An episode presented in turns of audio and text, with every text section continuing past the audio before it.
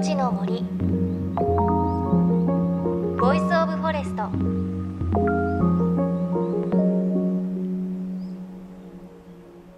おはようございます。高橋真理恵です。さあ23日水曜日は二十四節気の霜降です。霜が降ると書いて霜降です。朝晩は冷え込みも厳しくなってきて初霜の知らせが届き始める時期。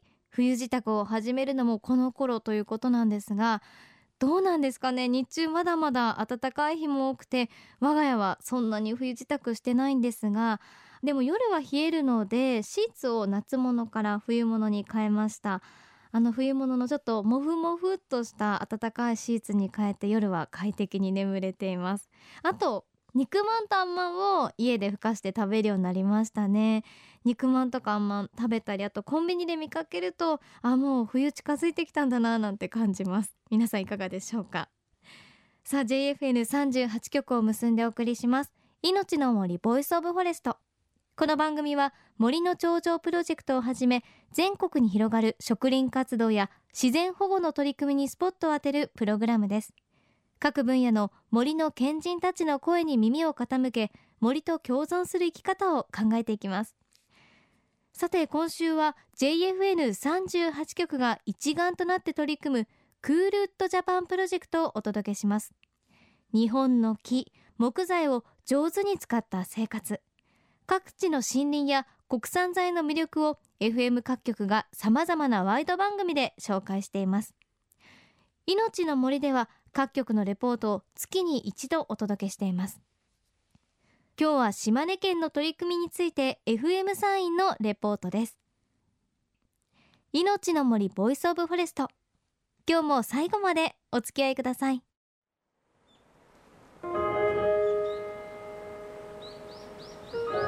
命の森。 Voice of Forest。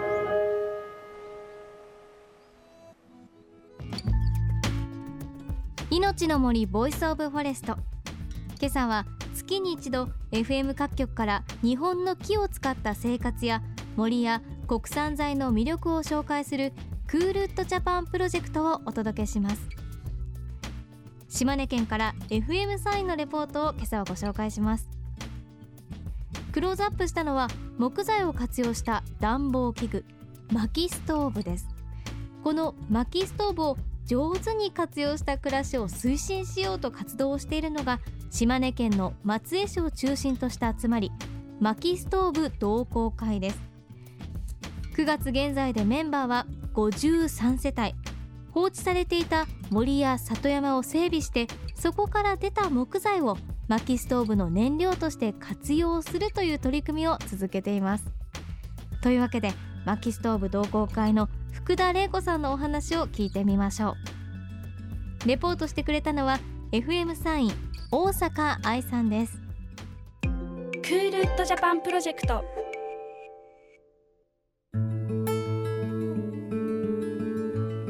今日は薪ストーブを実際に見せていただこうということで薪ストーブの販売設置をされているお店のラスティッククラフトさんにお邪魔させていただいていますえまずは薪ストーブ同好会事務局の福田玲子さんです。よろしくお願いします。よろしくお願いします。あのまずどういうところからこれ発足しようと思われたんですか？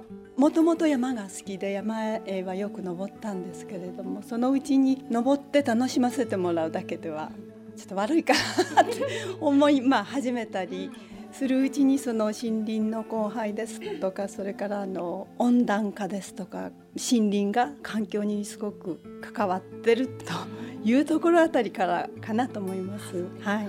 でもこの便利な時代になんで今あえて薪ストーブなんでしょうか？あそうですね。やっぱりあの火のぬくもりストーブですとかガスですとかと違う種類の火のぬくもりがこう楽しめるっていうか。でぬくもりだけじゃないものが薪ストーブでは体感できるというか音だったり匂いだったり炎だったりだと思うんですけれど、はい、そしてメンバーの皆さんにも今日はお集まりいただいてます。こんにちは。こんにちは。大越さんも利用されているということで。そうですね。やっぱりその火をただ炊くために薪を割ったり汗を流して外で作業したり簡単ではないんですけれども生活に自然な感じがしていますそして実は大越さんの息子さんのともろくんも今日は参加してくれています。ともろくんは薪ストーブのどんなところが好き？みんなで家族とかで集まって温まるっていうのがいいな。あの薪ストーブを利用してお料理もできるというふうに聞いてるんですけどともろくんはねお父さんが作る好きなものがあるんだよね。ピザがやっぱ美味しい。美味しい。焼きたて上手。まあ美味しいだから。美味しいですか、はいね、本当に皆さんそれぞれ魅力を感じていらっしゃるんですがじゃあ最後に福田さん今後この薪ストーブ同好会の活動どうなっていったらいいなと思いますか？ストーブを使ってるうちの子供は薪のことをよく知ってるんですけれども一般の子供さんたちはその生の火というか裸の火に触れることがない。電気の熱だったり、まあ、お台所のガスだったりだともういよいよ炎が見えない。そういう子どもさんもあの多いと思うので火をつけてそれを育ててそれでもってあの煮炊きをしたりお湯が分けたりあの何か焼いて食べられたりっていう活動のあの一端としてしようと思って考えてるんですけど。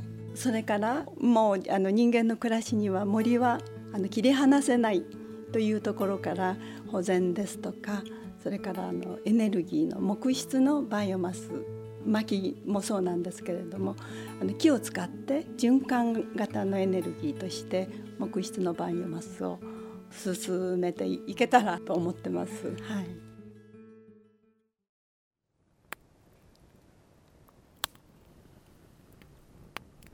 いいですよね。この薪がパチパチと音を立ててはぜる音。でこれを囲んでお茶を飲んだり家族でおしゃべりをしたりぼんやり眺めたり憧れますよね。で今のインタビューにもありましたがピザ焼くんですね。あの薪ストーブって上にダッチオーブンを乗せたりしていろいろお料理にも使えるタイプも多いということなんです。さて島根県の松江市を中心とした集まり薪ストーブ同好会。こちらは薪ストーブを愛好する人たちに呼びかけ里山の資源を活用し豊かで美しい里山風景を取り戻すために活動中です。里山の再生整備を続けています。また年に3回ほど薪割り大会というのもやっています。これは薪割りでストレス解消したいという目的で参加する方も多いそうです。私も昔薪割りやったことあるんですがなかなかうまく割れなくって子供の頃だったので大人の手を借りて一生懸命割って割った時気持ちよかったのを覚えています。で森や里山を整備して出た廃材を薪にするということなんですね。薪ストーブで燃やして冬を過ごしそこで出た灰は畑にまいて肥料にする。そして畑からできた野菜の恵みをまた薪ストーブで調理するということで薪ストーブ同好会の方々はこうした森の循環の中で生きるということを楽しんでいるんです。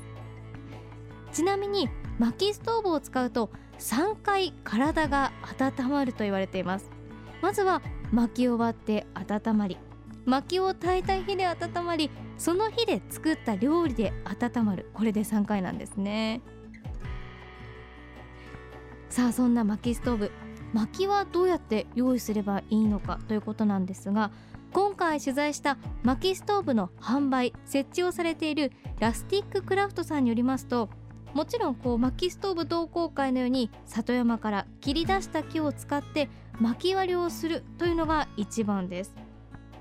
その他造園業者や建築業者などに余った木材がないか尋ねてみるですとか山や森林あと農園などを持っている人から譲ってもらうという方法があるそうです。もちろん薪ストーブを購入したお店で薪購入することもできます。で購入する場合は1束重さ1 0キロくらいで300円から600円くらい。ただ一冬まるまる使う薪の量を考えてみるとそれなりの出費になります。ではその薪どんな木を使っているんでしょうか？結構いろんな種類があるんです。まずメジャーなのは奈良流通量も多く燃焼時間熱量にも優れています。この奈良の中で最も燃焼時間熱量が優れているのがクヌギです。こちらは薪としては高級品になるそうなんです。その他比較的手に入れやすくてしかも薪として優れているのが菓子です。備長炭としても使われていますよね。さらに桜の木やリンゴの木も実は薪に使われています。この2種類は独特の香りを持ち香りを楽しむ薪として親しまれています。で今挙げたのはすべて広葉樹なんですが針葉樹も薪として使われています。樹液が豊富で激しく一気に燃えるため焚き付け剤として利用されるということなんです。これは例えば杉や松あとヒノキなどです。ということで薪の木って1種類じゃなくてこんなに幅広いんですね。しかもその燃焼時間とかあと熱量も違うというのは驚きですね。やっぱり一番いいのはその香りなのかなって思いますね。独特の香りだとかあと木でいろいろ香りも違うと思うのでそういうのを知ると冬の楽しみも一つ増えるような気がしますね。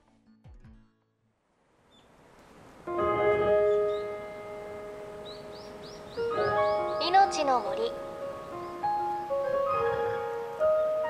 Voice of Forest 命の森 Voice of Forest Cool Wood Japan Project 今朝お届けしてきましたがそろそろお別れの時間です。さあ今日ご紹介した薪を使った薪ストーブの購入には木材利用ポイントが適用されます。この木材利用ポイントは杉やヒノキやカラマツなど地域の木材で家を建てたりリフォームしたりそうした木材の家具を購入するとポイントがもらえる事業です。薪ストーブだけでなくおがくずなどを再利用した木質ペレットのストーブの購入でも同じようにポイントがもらえます。そしてポイントに応じて地域の美味しい作物海の幸商品券などに交換することができるんです。この事業は地域の木材を利用することによって森の整備や保全につなげ林業だけではなくて農業や漁業の振興にも貢献していこうという目的で行われています。詳しくは木材利用ポイントで検索してみてください。さてこのクールッドジャパンプロジェクトでは JFN ジャパン FM ネットワーク38局それぞれが各地域の森の情報や取り組みなどを紹介しています。詳しくはクールッドジャパンプロジェクトの特設ウェブサイトをご覧ください。今日ご紹介した FM サインのレポートもポッドキャストで聞くことができます。命の森のホームページにもリンクバナーがありますのでそちらから簡単に見ることができます。さあそして番組ではあなたの身近な森についてもメッセージお待ちしています。メッセージは番組ウェブサイトからお寄せください。命の森 Voice of Forest。来週は東北宮城県に伝わる伝統的な大工さんの技術。気仙大工とこの地域に根付く気仙杉についてお届けします。お相手は高橋真理恵でした。命の森。の森。ボイスオブフォレスト。